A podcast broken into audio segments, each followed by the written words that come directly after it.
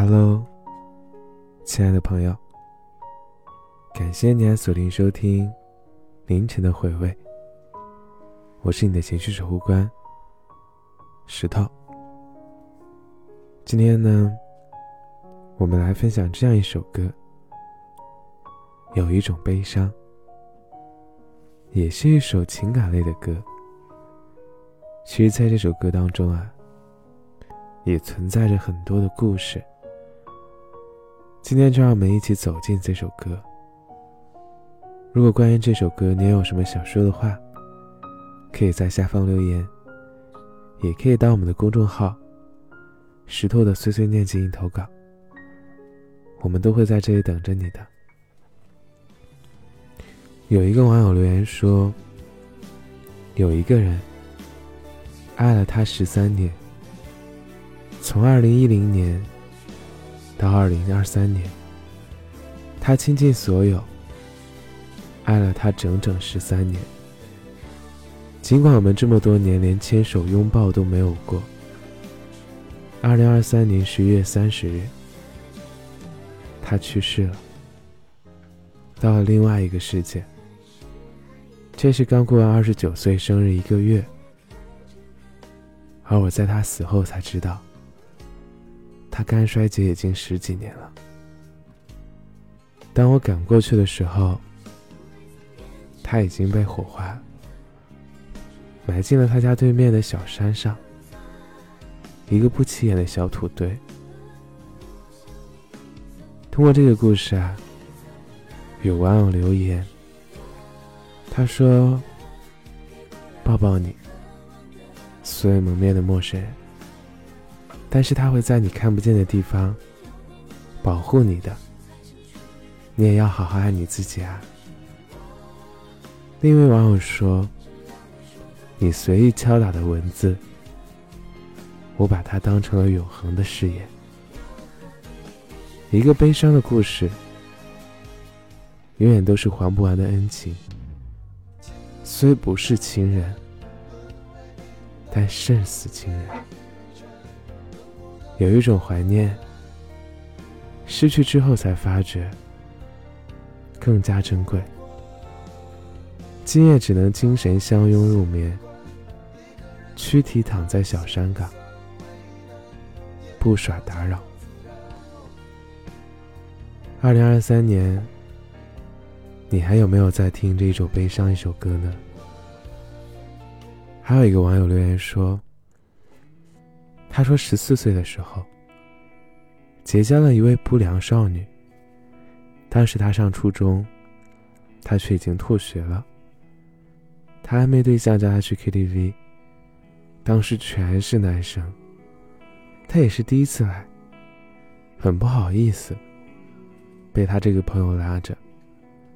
后面呢，有几个男生就开始给他倒了 drink，因为他在家就经常跟爸爸 drink。”所以他当时就喝了，喝了第二杯之后，有一个胖胖的男生，不是很社会的那种。记得当时他们叫他什么哥，拿过杯子就把他喝完了。反正他当时就喝了两杯，他一直问他多大了，上几年级，说他还少，以后别来这种地方，也别跟那个女生联系了。天快黑的时候，他要了他的联系方式，让另外一个男生送我回家。到家之后，他就问了一句：“回家了吗？”他说回了。之后也再也没有联系过了。是啊，其实，在我们身边，在我们的这一个历程当中，都会遇到很多这样的人。有一些就是非常温柔、非常善良的人。所以说，你信不信？真的会有人像是你的守护神一样，在保护着你。还有一个网友留言说：“他说，如果我们是朋友，我会是一只积极向上的向日葵；如果我们是恋人，那我可能就是一个胡搅蛮缠的神经病。”他感觉最痛的就是，没删除，不聊天，无交集。原来真的有两个人会互相惦记，互相喜欢，却最终没有在一起。那些把死挂在嘴边的人，他们不是在期待死，而是在渴望爱。你随意敲打的文字，我把它当成了永恒的誓言。我从未怀疑过真心，但真心瞬息万变。你和我同行，何必在意输赢？记忆中的你，无人能比。你无缝衔接，我记恨你一辈子。袒露心声的我，后悔又难堪。永远太远了，你也太远了。得不到回应的我，也慢慢不再执着了。喂，主播，为什么我的幸福还不上架？你真的是时好时坏，我总是炫耀一段。又沉默一段。虽然我从未拥有过你，但好像感觉我已经失去你了上万次了。我现在好想好想，思念的尽头就是重逢啊！这样我就可以再遇到你了。好像最遗憾的是，我们连张合照都没有。于海老师有句话说：“夜深人静，就把心掏出来，缝缝补补。一觉醒来，又是信心百倍。活着嘛，就是要逢山开路，遇水架桥。自渡是能力，渡人是格局。睡前原谅一切，醒来便是重生。”喂。你是不是很难受啊？明明那么熟悉，却突然之间就陌生了。所以说，学会放下嘛。真正的放下，是不再窥探别人的生活。我也摔过一跤，那一跤太疼了。于是我做了几个春夏秋冬。谁知道后来呢？站不起来了。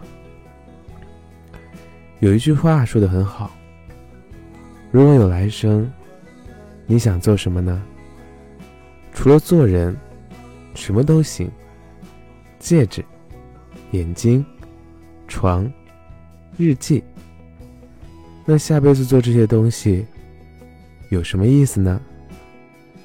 你可以把我买回去，在你身边。”永远都有意思。是啊，或许我死了，死在了潮湿的童年里，死在了搞砸的爱情里，死在了破碎的理想中，死在了那些无能为力的感情，死在了那些回忆里。但其实呢，你看看你自己，去镜子旁照一照，你还在啊。我们还可以为自己而活，而不是为别人。活成一个光彩的自我，不必在意别人的看法，就看自己，和自己对比。别着急嘛，我们慢慢来嘛。做自己的自由树。乖啦，早点休息啦，不要想那么多了。故事嘛，谁都有。主要是我们怎么去看待这些故事。晚安，素未谋面的陌生人。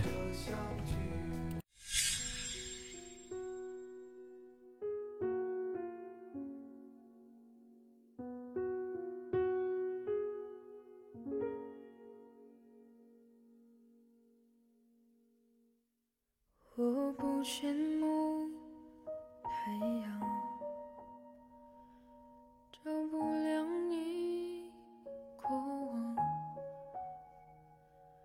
有些